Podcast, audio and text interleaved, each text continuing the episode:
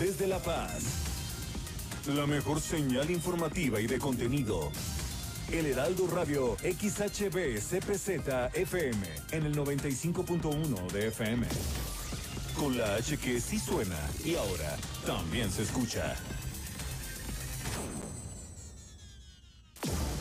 Las entrevistas, los personajes que hacen historia y el análisis profundo de los temas trascendentes. Pedro Mazón los espera de lunes a viernes a las 8 de la noche para que junto con los expertos analizan la información que necesitas conocer.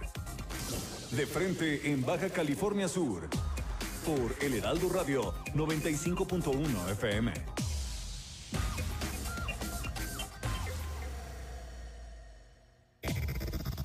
Desde La Paz.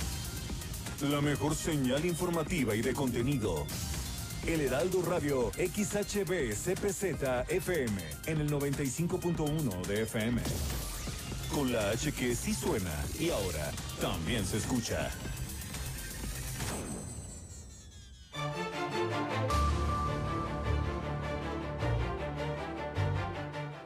Continúan bajando los contagios por COVID-19 en Baja California Sur. En una semana de 579 hemos bajado a 487 casos activos. Durante este fin de semana, ciudadanos se manifestaron en contra de estos megacruceros estacionados aquí frente a la Bahía de La Paz.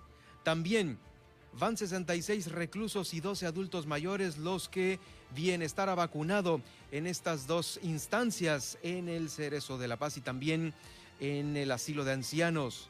Están invitando a que continúen la vacunación a las personas con eh, comorbilidad, hipertensos. Hay que reforzar las medidas contra el COVID. Baja California, está Baja California Sur está registrando un crecimiento del 9% de acuerdo con datos del INEGI. Esto pese a la pandemia. Le tengo la ruta 2021 de todos los candidatos, bueno, más bien de los candidatos a la gobernatura por Baja California Sur, las eh, principales actividades que realizaron este fin de semana, las más importantes en unos momentos más. El Instituto Estatal Electoral cerró la convocatoria de observadores y observadoras electorales. Se registraron un total de 62 solicitudes. También en este estudio, en unos momentos más, el presidente de la Asociación de Cruceros nos va a explicar técnicamente cómo operan estos cruceros que están estacionados aquí frente a la bahía. Desde Los Cabos, Guillermina de la Toba nos informa sobre este aumento del 4% en, en personas hospitalizadas por el eh, COVID-19. Esto en Los Cabos. Y bueno, en Mulegé desde el 2016 se adeudan 256 millones de pesos de exportadora de sal. Tienen congeladas sus cuentas. También la clavadista sudcaliforniana Gaby Agúndez ya sacó su pase a Tokio 2020. Con esto iniciamos este lunes de noticias aquí en el Heraldo Radio La Paz. Ahora, Heraldo Noticias La Paz, las noticias más relevantes generadas al momento por el 95.1 de FM, El Heraldo Radio, donde la H suena y ahora también se escucha. Con el prestigio informativo de Heraldo Media Group. Conduce Germán Medrano.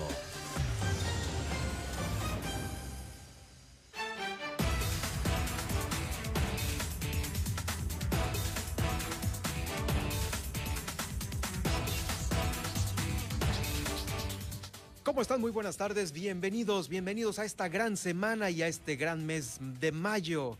El día del mes de las madres, pues ahí viene, ahí viene el 10 de mayo, hay que estar atentos porque Definitivamente hay buenas noticias porque hemos disminuido los casos activos de COVID-19 en nuestra entidad. Por lo pronto, eh, saludo a todos aquellos que van en su automóvil en este momento, que están en su oficina, que están en su, en su casa, en su red social, en Facebook, escuchándonos este Facebook Live que estamos haciendo todos los días de lunes a viernes para que ahí quede la información que usted escucha a través del 95.1. Yo soy Germán Medrano. Bienvenidos sean todos ustedes.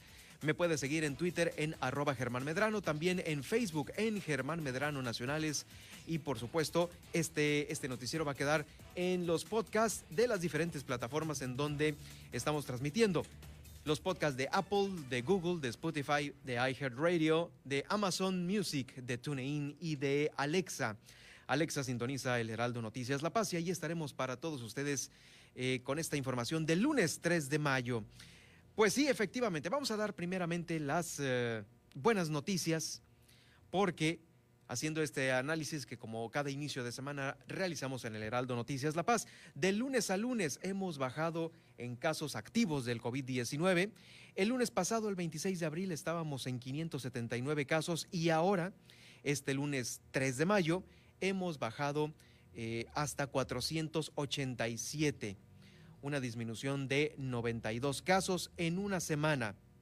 Nos ubicamos en 487 casos activos hubo una recuperación de 449 personas que afortunadamente salieron bien libradas del COVID. De lunes a lunes ha habido 12 muertos por COVID-19, 12. Y estos 12 están ubicados 7 en La Paz, uno en Los Cabos, uno más en Loreto y tres en Mulegé. En fin, que ahorita en las próximas horas del día de hoy, lunes 3, se va a saber si 112 casos son sospechosos de COVID-19. El lunes anterior eran 138 sospechosos. Para este lunes, hoy 3 de mayo, son 112 sospechosos. Ahí van las cifras disminuyendo. Pues esperemos que esto continúe de esta manera. Y aguas porque ahí viene el 10 de mayo. Hay que hacer esta reunión bien tranquilos, eh, con muy pocos miembros celebrando a, pues cada una de sus mamás en sus respectivos domicilios. Habrá que eh, comprar comida para llevar si es que se quieren hacer algún festejo leve. Sí, hay que hacerlo de esa manera, no hay que caer en la imprudencia porque si ahorita vamos bien en estas cifras COVID-19, queremos ir mejor en unos meses más y disminuir porque todavía nos encontramos en el alerta 4 en esta alerta sanitaria por COVID-19, en la 4 vamos a disminuir a la 3, como están los demás eh, municipios de Baja California Sur. Aquí en la capital nos portamos mal por los motivos que usted ya sabe. Y bueno, pues ahora eh, vamos a hacer el esfuerzo por también estar en el 3, al igual que los demás municipios, y prepararnos para un posible, posible regreso a clases en este año, en este mismo año si logramos llegar al verde. Por lo pronto también le doy a conocer las cifras de algunos eh, sectores importantes vacunados. Eh, la secretaria, bueno, la delegada de programas federales aquí en la entidad, Janssen Weisenbauch, declaró en entrevista con Abril Tejeda, quien publica en BCS Noticias, que se han vacunado contra el COVID 66 personas privadas de su libertad ahí en, aquí en el Cerezo de La Paz. También se vacunaron a 12 ancianitos del de, eh, asilo San Vicente de Jesús. Mm, eran 27 solicitudes de ahí del asilo, pero únicamente fueron recibidas 12 autorizaciones por parte de los familiares. Ese es el punto. No se vacunaron a todos los 27 que tenían esta solicitud, recibieron permiso solamente de 12 familias los eh, ancianitos. Bueno, es San Vicente de Paul, efectivamente, San Vicente de Paul. Al momento de que fueron a vacunarle, solamente obtuvieron estas 12 autorizaciones. Cabe destacar que hubo un brote ahí recientemente, fueron 11 eh, muy graves ahí en el asilo de ancianos, cinco decesos, hubo siete contagiados del virus, al, que al parecer ya la libraron satisfactoriamente. Por lo pronto también los eh, internos del Cerezo han sido ya 66 los vacunados, obviamente también no son todos los internos, son 66 los adultos mayores que fueron vacunados eh, al interior de El Cerezo. En este contexto de la actual pandemia es primordial que muchas personas que padecen también comorbilidad, como por ejemplo la hipertensión arterial, tomen sus medicamentos con regularidad y mantengan sus niveles de presión arterial estables, que refuercen estas medidas de higiene básica para prevenir los contagios, ya que tienen mayor probabilidad de presentar síntomas si es que contraen esta enfermedad.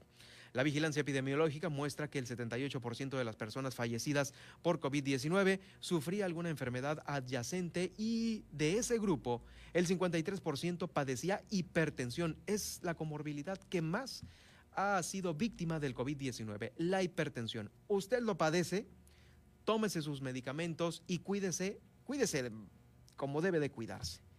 Eh, ya lo sabe, ni más ni menos, el cubreboca, el lavado de manos, sana distancia, no ir a, reuniones. Y si usted sabe que algún familiar eh, de usted, pues es fiestero, anda de aquí para allá y es medio güey para estas medidas eh, de, salud, pues de lejecitos, ¿no? De lejecitos, con, todo el respeto y, el derecho que usted tiene de conservar su vida, de lejecitos. Vamos a escuchar a continuación al doctor Abelardo Estrada, eh, quien es el jefe de área de atención adultos, eh, atención adultos y adultos mayores de este programa de la Secretaría de Salud. No nada más la hipertensión arterial es factor de riesgo, sino también la diabetes mellitus. ¿Qué representa esto? Que el, riesgo cardiometabólico está afectando seriamente en el fallecimiento y casos graves de COVID-19 en nuestra población. No nada más casos de fallecimiento, sino casos graves de COVID que dejan serias consecuencias o secuelas, una lenta recuperación. Y lo interesante de esto es de que la hipertensión arterial ocurre en algo que le llamamos el enemigo silencioso. Hay personas que no se saben hipertensas, que día con día va lesionando su organismo, afectando los vasos sanguíneos, el corazón, el riñón, el cerebro. ¿Cuál es lo importante de esto? Que la persona que tenga hipertensión arterial debe ser sometida a un tratamiento. Tenemos que mejorar nuestra calidad de vida. Hacer ejercicio en forma sistemática y rutinaria y disminuir o evitar el consumo de alcohol, tabaco, cuidar nuestro peso. Y por supuesto, si es hipertenso y tiene controlado eh, esta situación con sus medicamentos, hace caso de las recomendaciones, si le llega a dar COVID, pues no la va a pasar tan peor, así, en pocas palabras. Eh, sobre este mismo tema, sobre esta pandemia por la cual estamos pasando, nuestro estado, aún con todo esto, ha destacado a nivel nacional como uno de los estados con mayor crecimiento económico al registrar un incremento del 9% de octubre a diciembre del 2020, del año pasado. Ahora sí que cuando estábamos a todo lo que da en el encierro, de acuerdo con este indicador trimestral de la actividad económica del INEGI, eh, pues es un buen resultado producto de la reactivación responsable y ordenada de la industria turística. Esto gracias al compromiso y trabajo coordinado de los empresarios y prestadores de servicios, primeramente con las medidas de bioseguridad que siempre hemos estado mencionando desde el inicio de la pandemia, eh, nosotros aquí en este informativo, también los demás compañeros de los medios de comunicación. La Secretaría de Turismo subrayó que este incremento es también atribuible a los esfuerzos para restablecer todas las actividades comerciales, además de la reapertura de muchos mercados extranjeros, los de exportación, por ejemplo. Eh, el primer lugar sobre este crecimiento económico lo ocupa Quintana Roo, con un 9.7%. Baja California Sur está en un segundo lugar, con este 9% seguido de Guerrero y Oaxaca con el 5.9 y el 4.9%. Eh, se van a continuar reforzando estas medidas, estos protocolos para mantener y propiciar las condiciones eh, de este impulso y desarrollo económico aquí en nuestra entidad, que abarca todos los sectores. Ruta 2021, la ruta hacia las elecciones presenta.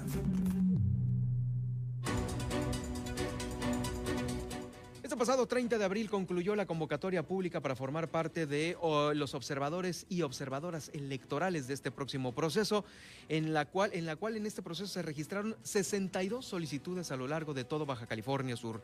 Se mostró un interés de la ciudadanía para estar atentos de todas las actividades que se van a realizar el día de la jornada, el 6 de junio. Las y los observadores electorales son ciudadanos interesados y facultados por la ley para estar ahí parados al lado de la casilla, observando los actos de preparación de este desarrollo del proceso, así como también eh, antes, durante y después de este. Todos pueden en el ejercicio de sus derechos ser observadores electorales, debieron de registrarse en su momento, manifestar su interés y en total fueron 62 las solicitudes en todo Baja California Sur. Cabe destacar que muchos de estos observadores son ciudadanos comunes y corrientes que pertenecen a alguna asociación o que también eh, pueden ser militantes de algún partido político. Eh, ahí van a estar observando, van a estar acreditados con un gafete y el encargado del despacho de esta Dirección Ejecutiva de Acción Cívica y Capacitación del Instituto Estatal Electoral, Francisco Javier Maclich, dijo que eh, se está trabajando para que la ciudadanía misma se involucre en este ejercicio democrático de manera directa y cuide también el desarrollo de este día, el día 6 de junio, el día del proceso electoral 2020-2021 que todo el país, bueno, más bien las entidades que van a tener elecciones lo van a vivir. Ahora vamos a este recorrido que hacemos por las actividades de los eh, candidatos a la gubernatura por Baja California Sur. Vamos a iniciar con Armida Castro, la candidata por el Partido Verde Ecologista. Dijo que desde el 2014 la constitución permite, la constitución del país está permitiendo que muchos estados hagan el cambio de procuraduría, que está a cargo del estado, a fiscalía, Fiscalía General de Justicia. Tanto las cámaras como los colegios, expertos en este tema, la sociedad civil organizada también van a poder participar en este establecimiento con las bases constitucionales y legales que permitan este rediseño institucional que Baja California Sur necesita realizar en esta su próxima vida política para tener una fiscalía ya autónoma. Es eh, lo que manifestó Armida Castro, ella pues dentro de sus eh, planes de gobierno, de llegar a la gobernatura de Baja California Sur, va a procurar que esto ya se haga una realidad. Por su parte, el candidato de Morena, por la coalición, perdón, el candidato Víctor Castro Cosío, de la coalición Morena, Morena PT, dijo que creará el Fondo de Tecnificación y Modernización Agrícola con 300 millones de pesos para resolver el problema de agua en el municipio de Comondú. Ello será posible con recursos que surjan de un plan de austeridad. Ya anunció más austeridad para darle este recurso a este fondo de tecnificación y modernización agrícola ahí en Comondú. Se va a aplicar desde el primer día de su gobierno este, este plan austero y pues sobre este, eh, sobre este hecho también eh, le comento que hoy salió una nota en donde Pancho Pelayo pues contesta a esta este señalamiento de Víctor Castro sobre el huachicoleo del agua en Comondú. Así contestó Pancho Pelayo, mi familia tiene muchos años produciendo alimentos y por supuesto eh, que no son concesiones específicas. Eh, hay concesiones para taxis, para transportes, pero esta, la del agua, pues está muy regulada y vigilada por la autoridad competente. Mencionó que las concesiones de pipa de agua que se, usa para, eh, que se usan para laborar están reguladas, por lo que no existe ningún acto ilegal eh, con muchos de los productores de Comundú, como lo quiere hacer entrever el aspirante de Morena, Víctor Castro Cosío. Bueno, pues ahí está eh, la réplica. También Adonai Carrión, quien es el candidato de la, del partido Encuentro Solidario, ratificó su propuesta de que las empresas que den trabajo a los jóvenes menores de 30 años se les tiene que extender el pago, se les tiene que eh, exentar del pago del impuesto sobre nómina. Esto va a ser durante el primer año y el segundo. Va a haber un descuento del 50%. Es la propuesta que Adonai Carrión trae como candidato a la gobernatura por este partido, el Encuentro Solidario. También Elizabeth Guayas. Eh, Elizabeth Guayas, la corredora que va por la gobernatura, eh, habló sobre que Los Cabos va a tener toda la protección ecológica que se pretende va a promover el turismo de bajo impacto. La principal propuesta de Elizabeth Guayas es la creación de las casas rosas, que serán puntos de refugio y atención psicológica a mujeres violentadas. Eh, por su parte, también el candidato Francisco Pelayo se comprometió a generar una estrategia conjunta con el magisterio para impulsar la educación en Baja California Sur. Pancho Pelayo, quien es el candidato de la eh, Alianza Unidos Contigo, sostuvo este encuentro con maestros de San José del Cabo, personal de apoyo de la educación y compensados, algunos también maestros jubilados. Ahí reconoció la experiencia y vocación de muchos de ellos y les dijo que ellos tienen la experiencia y eh, van a tomar las decisiones pues una vez que se reúnan y se pongan de acuerdo y se involucren también en este próximo gobierno que él va a encabezar. Lo escuchamos a continuación. Escuchar todas las necesidades que les mortifican, que les preocupan y que además pues necesitan irse solventando para poder brindar una educación a la altura de miras de lo que todo joven requiere. El día que ya estemos tomando decisiones, estaremos reuniéndonos para hacer lo correcto, para que se involucren en nuestro gobierno, para que tengamos una estrategia que nos permita pasar al siguiente nivel. Juntos vamos a darle continuidad a lo que se ha hecho bien, hacer lo que se ha dejado de hacer y corregir lo que no se ha hecho correctamente. Y ahora también la mancuerna de Francisco Pelayo, eh, Ricardo Barroso, quien es la mancuerna por la Alcaldía de La Paz. Dice que él va a rescatar los espacios culturales. Estuvo platicando con eh, este sector aquí en la capital del estado, el ordenamiento de acervos históricos, la recuperación de bibliotecas, así como la creación de un archivo municipal general, fueron los temas expuestos en estas reuniones. Escuchamos a continuación a Ricardo Barroso, candidato de la Alianza Unidos Contigo retomar las plazas comunitarias, retomar y, habilitar de una vez por todas nuestro centro cultural de la 16 de septiembre y por supuesto el Teatro Juárez como un foro de expresión, pero algo muy importante, como un atractivo turístico que empiece a generar recursos y una nueva oferta a ese gran turismo de inversión de cultura que está llegando al municipio de La Ahí está. También por su parte, otro de los candidatos a la alcaldía de La Paz, ya quedándonos aquí en la capital del estado, es Milena Quiroga, quien va por la coalición Morena PT. Eh, estuvo con empresarios, destacó su iniciativa para implementar un gobierno abierto y digital para una mayor transparencia. Eh, digitalizar estos procesos municipales. Importante. Eh, habrá que darle facilidades a los empresarios, dijo, y emprendedores para realizar el pago de sus contribuciones vía digital.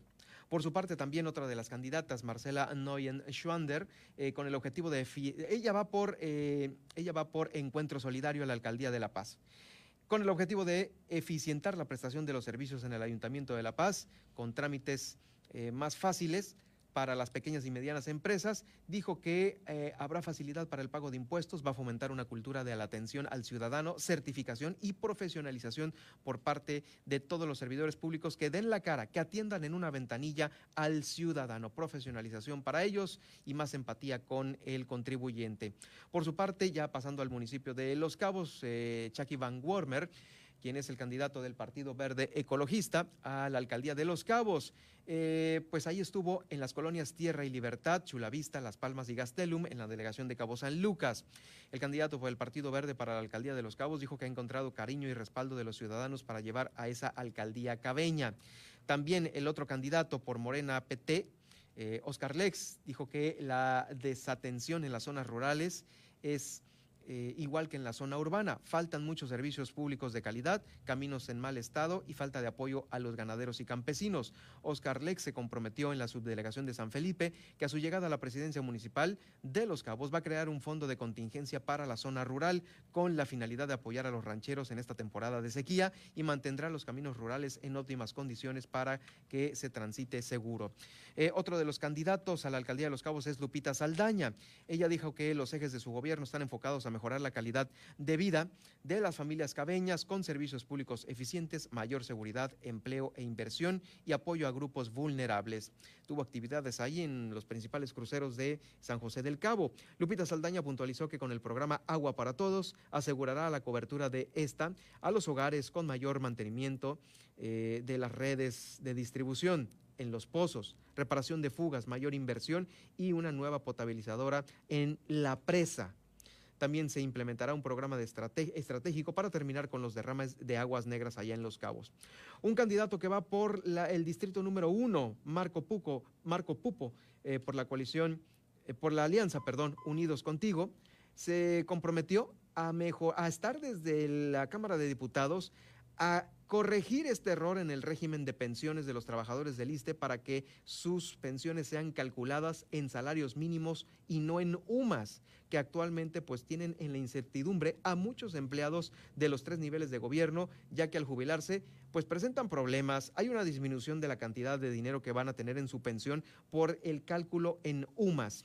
Esta, eh, pues es eh, obviamente una de las propuestas de Marco Pupo de llevar a la Cámara de Diputados. Y bueno, eh, la, también la candidata a uno de los distritos de aquí del Congreso del Estado, la doctora Guluarte Castro, dijo que uno de sus planteamientos es que los colonos le expongan de manera recurrente la falta de seguridad en la policía municipal debe de haber más elementos que favorezcan la seguridad de eh, la colonia, de todos los distritos de la capital, por lo que va a crear una comisión de delitos del fuero común. Bueno, pues eh, es eh, en mayor medida, es en mayor medida las actividades de los candidatos que ahorita están pues haciendo campaña en la capital del estado y rumbo a la gobernatura de Baja California Sur. Vamos a ir a una pausa y regresando. El tema de los cruceros estacionados aquí en la ciudad de La Paz. Eh, vamos a tener esta plática con el presidente de la Asociación de Cruceros, eh, que ya está aquí en el estudio del Heraldo Radio, para que eh, pues vamos a través de las redes sociales, pues bueno, nos dé usted su apreciación de esto. Sígame en Twitter en arroba Germán Medrano y en Facebook en Germán Medrano Nacionales. Vamos a regresar también con Guillermina de la Toba, quien desde Los Cabos nos, va a informar sobre esta intensificación de operativos en calles playas y casas de empeño que la Policía Municipal. Oigan, también en Mulegé hay información. Exportadora de sal le han congelado las cuentas porque adeudan desde el 2016 256 millones de pesos. Va a haber una revisión exhaustiva por parte de la Secretaría de Economía a la exportadora de sal. ¿Cómo ha estado manoseada esa paraestatal? Muy manoseada de, ahora sí que de todos los exenios, ¿eh? No hay excepción alguna. Felicidades también a la clavadista sudcaliforniana Gaby Agúndez, que ya obtuvo su boleto a Tokio y también eh, la Escuela de Música va a realizar conciertos por la Fundación de la Paz. El día de hoy a las 8 de la noche, a través de la página de Facebook de la Escuela de Música, podrá eh, pues presenciar alguno de estos. Vamos a la pausa y ya regreso con esta información. Heraldo Noticias La Paz, 95.1 de FM.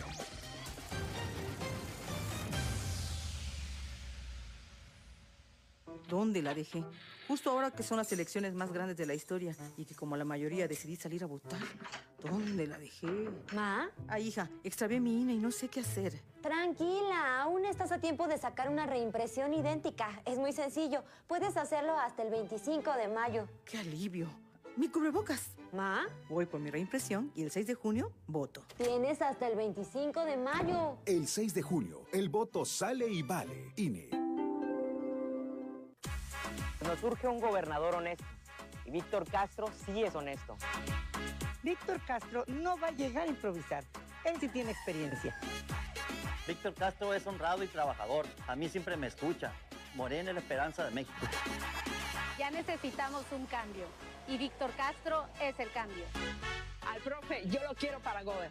Víctor Castro, gobernador. Coalición Juntos Haremos Historia en Baja California Sur. Morena, PT. Sergio Sarmiento y Lupita Juárez. Nos dice el presidente de la República, así como el presidente de la Suprema Corte de Justicia de la Nación, que lo que ellos quieren es tener un poder judicial autónomo e independiente. Y qué bueno que lo quieran porque eso es muy importante para nuestro país. Pero la forma de tener un poder judicial autónomo e independiente no es ampliar el mandato del ministro presidente que el propio presidente de la República considera más cercano a sus posiciones. Un poder judicial autónomo e independiente es rebelde. Recordemos que esto significaba el propio Arturo Saldívar cuando asumió el cargo de ministro de la Suprema Corte. Me parece muy importante que sí se sostenga en realidad esta idea, solo que la forma de hacerlo no es alargar el mandato que el propio presidente de la República considera más sumiso a sus posiciones. Lunes a viernes de 7 a 10 de la mañana por El Heraldo Radio. En Ruta 2021 te daremos la información de las elecciones intermedias más importantes de la historia. En juego estarán en 15 gubernaturas la renovación de la Cámara de Diputados, alianzas, candidatos, partidos. La votación será el próximo 6 de junio. Y aquí en Ruta 2021 te daremos toda la información. No se olvide este domingo Alejandro Cacho y una servidora Blanca Becerril. Los esperamos en punto de las 4 de la tarde aquí por el Heraldo Radio. Heraldo Radio La Paz. Con la H que sí suena y ahora también se escucha. El referente con Solórzano. ¿Qué son primero, los hombres o las instituciones? Es un debate muy bueno. ¿Por qué? Porque si hablamos de que son los hombres, pues nosotros en la ambigüedad de nuestro pensamiento podemos decir, pues esto va por aquí, esto va por acá, y si les parece bien y si no también. ¿Por qué se habla tanto de las instituciones? Una, no, una sociedad no puede ser gobernada al libre albedrío de los hombres. Los hombres pertenecen a sociedades, las sociedades tienen instituciones que las organizan y estas instituciones que organizan a las sociedades son lo que permite que haya esa posibilidad de que esto tenga una dimensión de una naturaleza o de otra naturaleza. Si las instituciones han sido diseñadas para tener con ellos toda una mirada muy clara y definitiva de cómo debe de organizarse la sociedad, pues lo que hay que hacer es ir cambiando leyes, hay que cambiar instituciones. Ese es el asunto. ¿Por qué las instituciones son importantes? Porque las instituciones organizan a la sociedad. Lunes a viernes, 4 de la tarde, por El Heraldo Radio. Marta Anaya, la entrevista. Fíjense que nuestro invitado de hoy es Enrique Lobnitz. Él es el director de un proyecto llamado Isla Urbana, dedicado ahora sí que a captar la lluvia acá en México.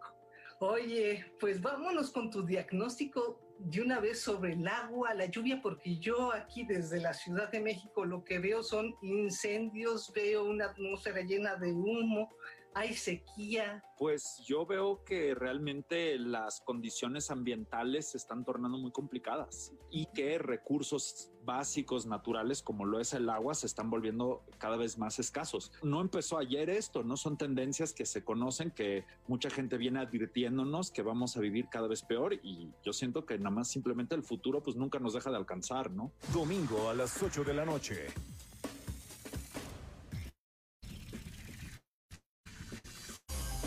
Estas son las noticias con el pulso de la paz y el Estado. En el 95.1 FM, Heraldo Noticias La Paz.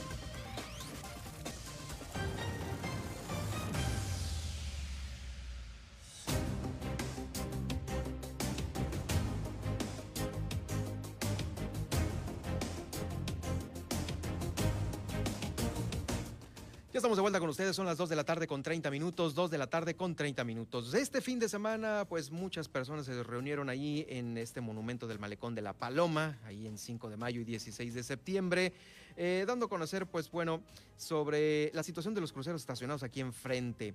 Eh, son varios colectivos que estuvieron ahí, colectivos de académicos sudcalifornianos, bueno, hay otros colectivos también eh, inclusive de algunas otras situaciones ambientales que estuvieron presentes, eh, y todo ello para, eh, pues ahora sí, que dar a conocer que están en contra de una contaminación. Yo creo que por supuesto todos estamos en contra de cualquier contaminación que pueda existir en un lugar como el de La Paz.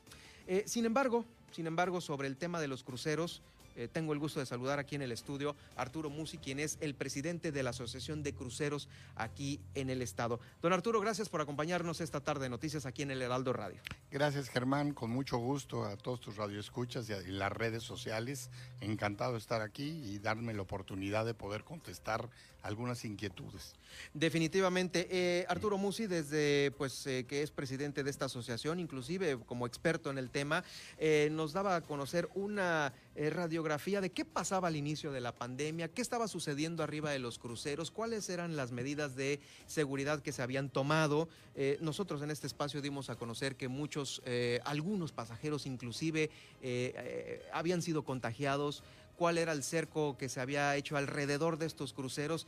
Y ahora, pues bueno, como presidente de esta asociación, viene a explicarnos cuál es eh, el motivo por el cual estos cruceros primeramente están estacionados aquí en la ciudad de La Paz.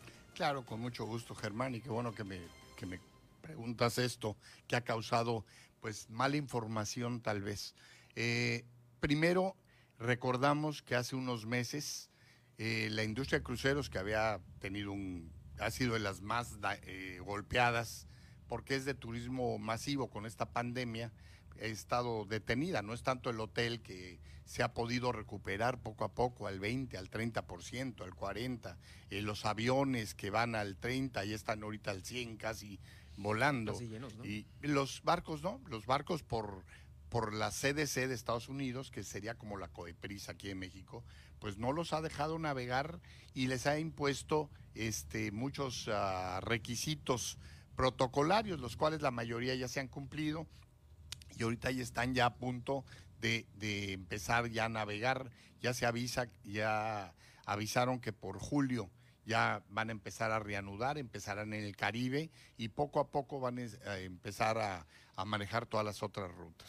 en una situación normal, ahorita en esto, en esto, en esta estación del año, pues no es temporada alta, ¿no? Claro, es la temporada baja. Ahorita es cuando no tenía, en esta área tenían muy pocos arribos, Cabo San Lucas, Vallarta, Mazatlán, y la temporada alta empezaba al finales de septiembre y terminaba por abril entonces, pues ahorita pues, entra la temporada de verano, que es la que empezaba la temporada de Alaska. Entonces me decías, ¿por qué están aquí? En esa época, cuando estaban todavía los barcos, no podían bajar a sus pasajeros, tenían la tripulación a bordo y andaban por todo el mundo dando vueltas. Muy pocos países les abrieron las puertas, entre ellos México. Hizo un puente humanitario en el cual les dio la oportunidad de poder llegar al puerto con todas unas estrictas medidas sanitarias, poder bajar a los tripulantes, mandarlos al aeropuerto y que pudieran regresar a sus casas.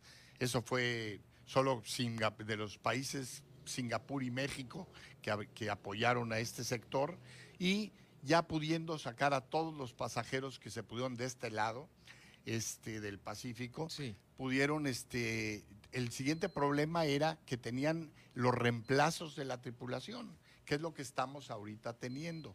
Los barcos tienen que navegar, tienen que estar, no se construyeron para estar estacionados. Y al navegar, ellos hacen agua, pues tienen su, su tecnología muy avanzada, ellos potabilizan tienen sus plantas de tratamiento, en fin, la más alta tecnología. Consumen un combustible de menor eh, grados de azufre, por lo cual su contaminación es mucho menor y, este, y cumplen con los más altos estándares internacionales que Marpol, que es un organismo de, la Organización Marítima Internacional, les impone.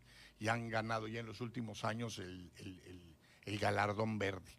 Pero bueno, México les dio la oportunidad y les dio eh, los puertos Ensenada, eh, Vallarta, Pichilingue, eh, entre Acapulco, para, para que pudieran estar viniendo en eh, estadías largas hasta que reanude la temporada. Pichilingues fue uno de los lugares pues más es donde la bahía es más tranquila, los vientos menos fuertes, donde están seguros. Entonces, pues escogió un Pichilingue, en Ensenada también han estado, ahí tenemos también cruceros, en Vallarta también, ahorita en Acapulco tiene también, en fin. Entonces, esa es la razón por las que están. luego hablaremos de contaminación. Sí, eso ahorita viene el tema. ¿Por qué no están en su país de origen? Te digo que estos cruceros están, este, su construcción es especial para estar navegando. Sus certificaciones, sus clasificaciones, sus equipos deben de estar en constante este, movimiento y deben de estar certificados por las casas clasificadoras. Entonces, esa es una de las razones fuertes. La otra es la migratoria la mayoría de los tripulantes, que ahorita por decirte tienen el mínimo de tripulantes cada barco, no llegan a más de 130 tripulantes, que es el mínimo, de tripulación. Estos tripulantes son de diferentes nacionalidades. Entonces, como el barco tiene una bandera diferente, tiene que estar saliendo también de Estados Unidos y regresando. Entonces tiene, cumple, tienen que estar navegando los barcos. Fueron para eso, fueron diseñados, construidos, y ahorita pues las navías están gastando un dineral por estar sacando al barco y regresando al barco sin pasajeros, sin ningún ingreso. Eh, eh, si usted me dice ahorita tienen que estar navegando, eh, ¿Por qué están estacionados entonces? Duran 15 días acá, regresan 15 días a Los Ángeles o a San Diego, regresan 15 días acá y regresan a San Diego y así están. O sea que se están turnando ahorita los que vemos aquí enfrente, no, son uno solo. No, no, no, para nada. Oh, se están turnando el lugar. Claro, están dando la vuelta. No hay uno que dure más de 15 días porque además es el permiso que nos dio el gobierno federal. No pueden durar más de 15 días por cuestiones migratorias. El permiso para estar estacionados enfrente lo da el gobierno federal. El gobierno federal, claro, es un puerto. Un puerto, México signa un convenio es parte de la Organización Marítima Internacional y un puerto puede arribar cualquier barco que cumple con todos los requisitos de ley que, exigen los gobiernos. Estos los cumplen totalmente. Entonces, México no tiene por qué negarle la, el acceso. Aparte el puerto de aquí, eh, pues obviamente por las condiciones de navegabilidad, eh, pues es ad hoc para que estén aquí, ¿no? Totalmente. Por ejemplo, en Cabo San Lucas está muy apretado. En, este, en Vallarta, fondeados, eh, las mareas están muy, muy, muy, eh, no están tan, tan, tan agradables, bueno, tan fáciles para aquí. Este es el sitio ideal, por eso es que lo escogieron. Eh, ahora, hay mucha ciudadanía que está preocupada obviamente por el hecho de esta, la contaminación. de los que están en su totalidad estacionados aquí enfrente, ¿están generando algún tipo de contaminación? De ninguna manera, y te lo digo categóricamente. Es decir, ha sido una, desde que salió la primera, que una nadadora andaba por un barco, yo no sé si ha sido cerca de... los barcos están muy lejos. Aparte, el resguardo del barco por seguridad no te puedes acercar, porque además es peligroso, pues no puedes estar al lado de, un barco eso. Y que una nadadora fue al ladito, estaba nadando y se encontró un, un este, aceite. Y luego que vio para la chimenea y que estaba amarillo. Fuimos, la, la, la, Secretaría Marina, que es la encargada de, la, de checar la contaminación, hizo su chequeo, la, la COEPRIS, todos vieron, nadie hasta ahorita encontró el aceite, lo del, lo del humo, pues esa mancha amarilla la vemos yo desde que vivo aquí en La Paz por la termoeléctrica. Entonces, y los barcos, como te decía, usan un combustible de, muy, de un grado muy bajo de azufre, por lo cual están fondeados con apagados todos los generadores, queda uno pequeño para los mínimas este la generación mínima de electricidad para estar arriba. La contaminación es sacaron una foto de un barco echando humo, pues fue cuando cuando echan a andar, echó a andar un barco para irse y eso le pasa a, tu coche cuando condensa, fue una cosa de tres de, diez segundos y, pero cuando cuando hay yo no sé si hay mal, hay, alguien está moviéndole ahí, está inventando o haciendo, y no hay argumentos, y entonces sacan nuevos argumentos. Ahorita entonces va a ser que la terminal, que un mago, una macro terminal y que no la queremos, cuando se está hablando de que la terminal de, número dos de Pichilingue, que es donde reciben a los barcos, la van a arreglar,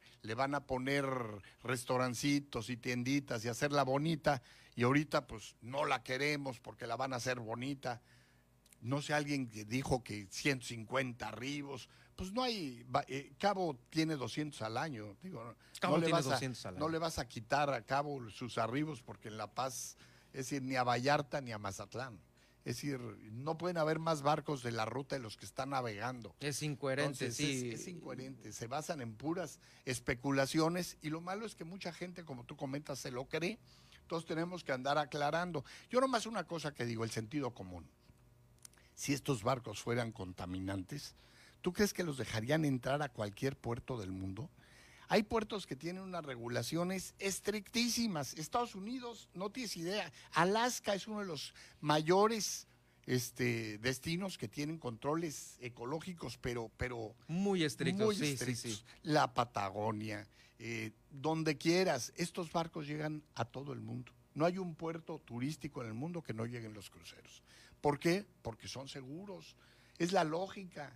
No, eh, van a quemarse eh, teniendo a lo mejor algo en mal estado, pues como para que le cierren de por vida un crucero en Miconos o en no sé. Y estos barcos, los que están llegando aquí de Holland America, de Princess Cruise, son de última generación, son de los más nuevos. Son ¿Cómo qué años son esos barcos? Pues mira, no tienen más de 10 años ni uno de, lo que, de los que llegan. Todos son barcos nuevos. ¿Y los de Pemex cuántos años tienen? No, no, todos los del mundo, pero esos no contaminan, ¿no? Esos son esos no contaminan, Esos son una maravilla. Y todos los, los otros yates que están fondeados en la eh, que vemos superyates y todo, que también son del mismo nivel de un crucero, esos no contaminan. Y los ferries no contaminan y el, el, barco que está con las grúas, que está trayendo lo de los la, la, la gasera, no contamina. Es decir, los únicos que contaminamos somos los cruceros. Qué raro, ¿no? Entonces te decía, si en todo el mundo los aceptan, en todo el mundo se los pelean, si vieras cada año que vamos allá a, los, a las ferias mundiales de los cruceros allá en Miami, todos los países andan peleándose a los cruceros porque lleguen a sus puertos.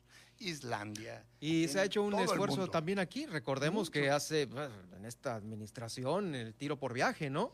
Claro. La reunión de cruceros internacionales, ¿cuántos? Claro, Y claro. esto es, eh, pues se agradece por todos los eh, comercios que hay en el malecón. Claro. Que, que fueron beneficiados. Veíamos muchos extranjeros Claro. caminando por el malecón. ¿no? Claro, los beneficios del, del turismo de cruceros son tan grandes que por eso se los pelea todo el mundo. Es decir, es, es, es algo que, que- que yo no, no, no comprendo como algo que por fin desde hace más de 20 años hemos venido trabajando. Tú recuerdas, el primero, cuando empezamos a traer los primeros cruceros, era con Leonel Cotamontaño, que, que dijo, vamos a entrarle a los cruceros porque estaba Daniel Choyer, era el director del De API, y él conocía del ambiente. Y entonces nos dimos a la tarea, oye, ¿por qué no promovemos a La Paz para que lleguen cruceros?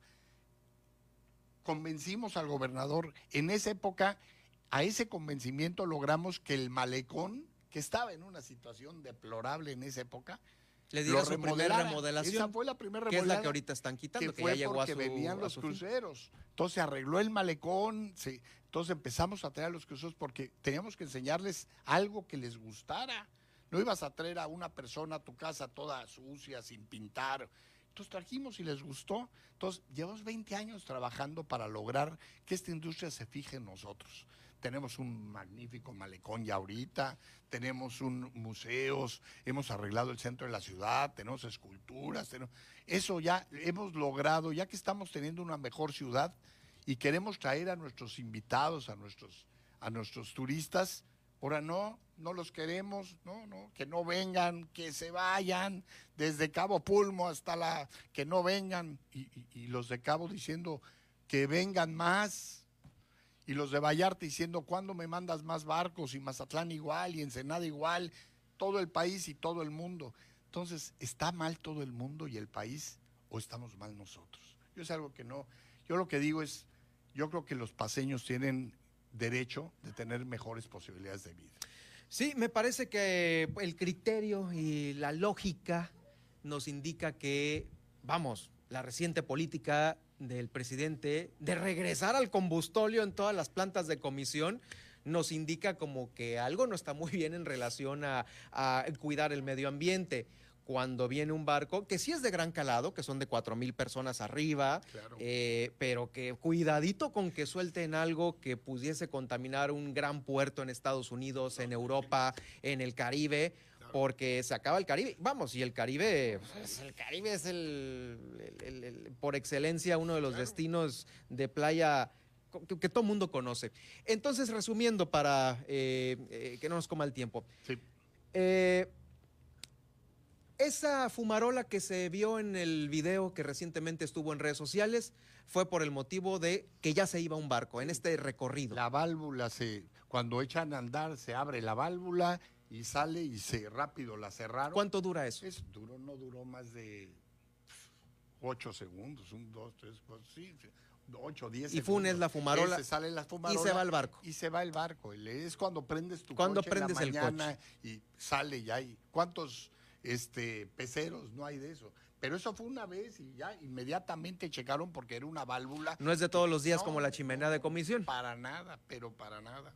Eh, ahora, eh, las autoridades que fueron a checar si había algún rastro de aceite en el agua. checaron y checaron y hasta ahorita no hay no hay una no, encontraron el aceite no encontraron el aceite ahora te digo el aceite en caso de que hubiera algún aceite por ahí pues bueno hay que ver si es del barco y si es del tanquero que está ahí o si es de la panga que pasó y o del el barco de pesca o del ferry o en fin. Es muy temerario hacer hoy salió una nota que me Y llamó aparte es la muy atención. escandaloso eso, porque obviamente yo he hecho eh, notas de algunos derrames, no de gran calado como en las de un barco de estos, porque creo que aquí en La Paz no hemos tenido eh, un derrame de nota mundial como en otros lugares del mundo. En donde sale un pelícano lleno de. No, o sea, eh, eh, eh, a Un gran escala no. Sí, sí ha habido derrames menores, por supuesto, los hemos reporteado, pero es muy escandaloso. O sea, se sabría de volada, pum, este, Inmediatamente. inmediatamente, ¿no? El, y el aparte, aceite es muy fíjate escandaloso. algo que te quiero comentar que es importante. Por la regulación que hay de Marpol, adentro de los barcos va un inspector ecológico. Ese no reporta al capitán, reporta a la empresa. Y tiene su función es checar que todos los procesos se lleven perfectamente. Y si hay cualquier cosa que no, que no se haya, que no sea este, de acuerdo a la norma, la norma. inmediatamente lo tiene que reportar. Para darte un ejemplo, a mí me reportaron en Vallarta que me llegó un reporte de uno de los cruceros de que un, un, este, tripulante sin querer tiró una pila, pero pila de linterna al mar. Y hicieron todo un, un- un- reportaron y fue un buzo y la sacó y la. Pero hasta eso, imagínate. Entonces, tienen unos controles que cuando hablan de esto de la contaminación, pues imagínate, yo veo un barco de estos, si fueran así el monstruo, el, el, ¿en dónde los dejarían entrar, por favor? ¿A dónde les darían la entrada? Es decir, hay que usar el sentido común. Y la otra es, si se estacionan también ahí, La Paz es un puerto. Entonces no queremos que La Paz sea puerto, entonces pues que ya no venga ningún barco, que se vayan los ferries, que se vayan los tanqueros, que se vayan los yates, que ya no hayan marinas, porque no, vamos a mantenerlo todo en su estatus natural. Pues no, hay que cuidar las cosas y nosotros de verdad, la industria naviera está comprometida con el medio ambiente. Muchísimas gracias, Arturo Musi, eh, presidente de la Asociación de eh, Cruceros de aquí de- de- del Estado, por haber estado con nosotros, aclararnos esto. Usted, si llegó a mitad de esta, de esta entrevista y nos va sintonizando, en, la tarde, unos momentos más, vamos a subir al podcast del Heraldo Noticias La Paz en las diferentes plataformas, ya sabes, Spotify, iHeartRadio, TuneIn, Alexa, todos esos. Esta eh, entrevista con Arturo Musi sobre el tema. Bueno, muchísimas gracias. Gracias, Germán. Nosotros vamos a ir rápidamente con la información de Guillermina de la Toba, quien ya se encuentra lista en el municipio de Los Cabos, con eh, el reporte de este día. Guillermina, adelante con tu reporte. Muy buenas tardes. Eh, bienvenida. ¿Qué tal, Germán? Muy buenas tardes. Eh, pues eh, informarles que en el municipio de Los Cabos se incrementaron los casos de coronavirus. Así se dio a conocer en la mesa de que se realiza en el, en el seno del Consejo Coordinador de Los Cabos. La, la ocupación hospitalaria ya aumentó al 4% de lo que se tenía. Aunque un aumento en hospitalización de un 4%, seis personas más de las que había hace unos dos o tres días, aunque la observación que nos hace eh, el sector médico es que el 90% de las nuevas personas hospitalizadas están relacionadas con personas que salieron fuera de la ciudad a ver familia en Semana Santa, eh, a, algunos estados de este, eh, donde hay mucha población aquí en Los Cabos y llegaron contagiados y, ya con pues prácticamente a ser hospitalizados. Entonces, ese es el resultado de personas que salieron. Realmente estamos de- se está detectando pues que este número de incremento tiene que ver con, e- con esto, con gente que salió de vacaciones o a ver familia y llegó contagiados. Entonces, bueno, ya las autoridades están haciendo los cercos epidemiológicos para, para contener. En más información en cuanto a seguridad, se están incrementando los operativos, estos en las diferentes zonas como vialidades, playas y también en estos negocios que son las casas de empeño. Siempre eh, checamos cómo eh, que se continúen con los operativos en, en la zona turística, la zona de playa, que con los binomios caninos para eh, disminuir siempre la incidencia del narcomenudeo. Eh, continuamos haciendo operativos eh, en lo relativo a los vehículos que transitan sin ningún tipo de placas o documentos y a las motocicletas que están en las mismas circunstancias para, pues siempre eh, que sea un, un factor que incida en la disminución de los, de los, de, de los delitos de robo. ¿no? Eh, platicamos también en la, en la mesa eh, de seguridad la importancia de volver a retomar los operativos para yonques chatarreras, porque pues al final de cuentas también en estos lugares es donde llega el- el- los, los artículos que roban en los cables, eh, algunas eh, partes de vehículos eh, y también este, con Procuraduría y, en, y en- en conjunto con toda la mesa de seguridad. Este, Más información, el jefe de los servicios regionales de la CEP, René Hernández, pues que ya se está preparados en cuanto a infraestructura educativa para el regreso a clases presenciales. Secundaria general número 35, entregando mobiliario y un aula didáctica. En San José del Cabo, en el Jardín de Niños La Ballena, también se entregaron aulas didácticas con mobiliario. Y en el Jardín de Niños San José Viejo, que es de nueva creación, pues ahí prácticamente tenemos tres aulas disponibles. Con esto te quiero decir que nosotros estamos preparados para cuando regresemos de manera presencial. Sabemos que el crecimiento de los cabos año con año pues tiene su significatividad, pero nosotros planeamos y esperamos eso. Germán, es la información desde el municipio de Los Cabos. Guilla Bonjas, gracias por el reporte. Mañana estaremos presentes, eh, pues pendientes de lo que se genere allá en el municipio de Los Cabos. Es Guillermina de la Toba, nuestra corresponsal de El Heraldo Noticias La Paz, allá en Los Cabos, dándonos a conocer lo que sucede en aquel municipio. Eh, también hay una información importante que se está generando en Mulegé.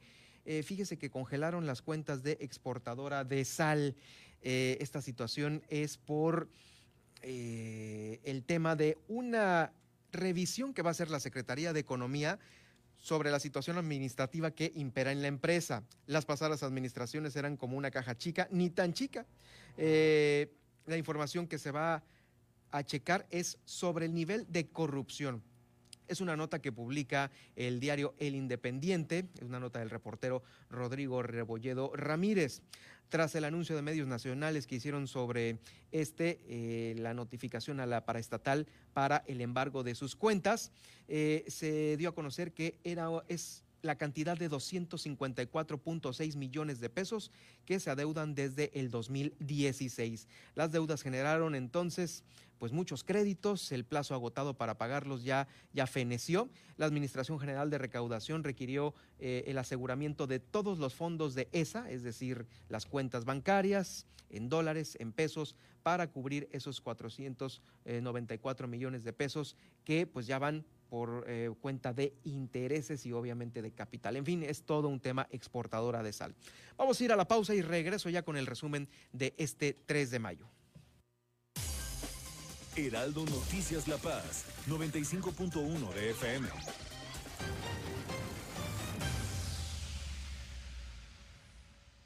Hoy las y los mexicanos tienen dos opciones. El partido en el gobierno que prometía esperanza, crecimiento y estabilidad, pero solo miente. O ser parte del equipo que se unió para defender a México de la destrucción de Morena. No tires tu voto a la basura. Úsalo para detener la destrucción de México.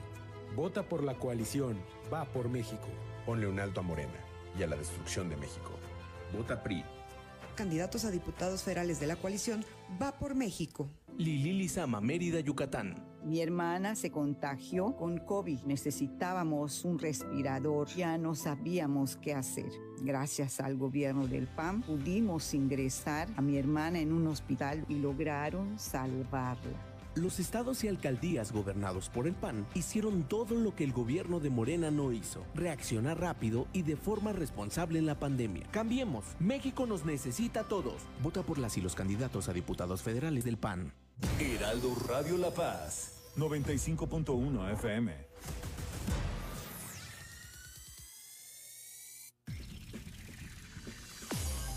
Estas son las noticias con el pulso de la paz y el Estado en el 95.1 FM, Heraldo Noticias La Paz.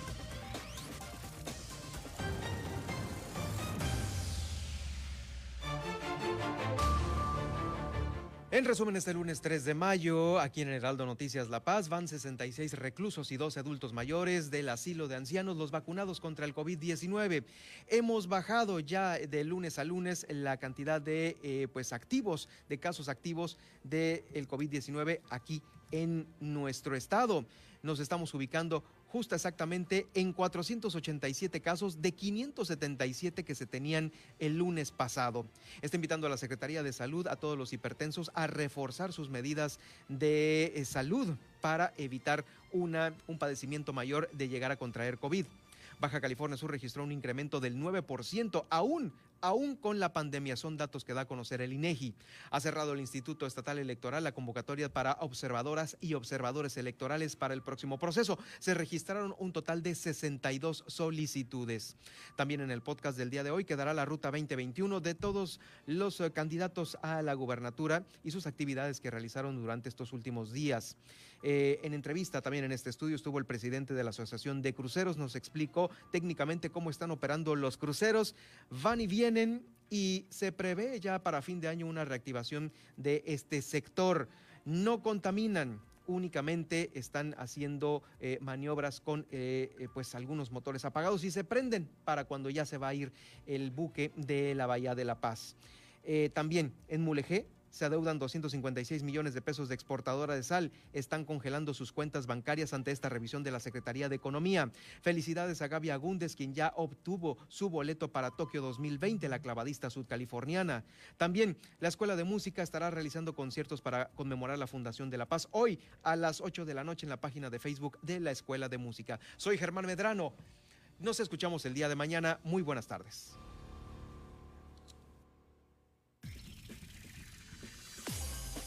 Hasta aquí, el Heraldo Noticias La Paz. Germán Medrano los espera de lunes a viernes en el 95.1 de FM. Con las noticias que trascienden en La Paz y el estado de Baja California Sur. Con el prestigio informativo de Heraldo Media Group.